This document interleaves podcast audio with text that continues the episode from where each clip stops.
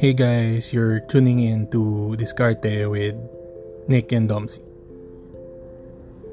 So basically this um this podcast covers a lot of questions, a lot of um, topics that concerns the current state of our country or ourselves during these hard times.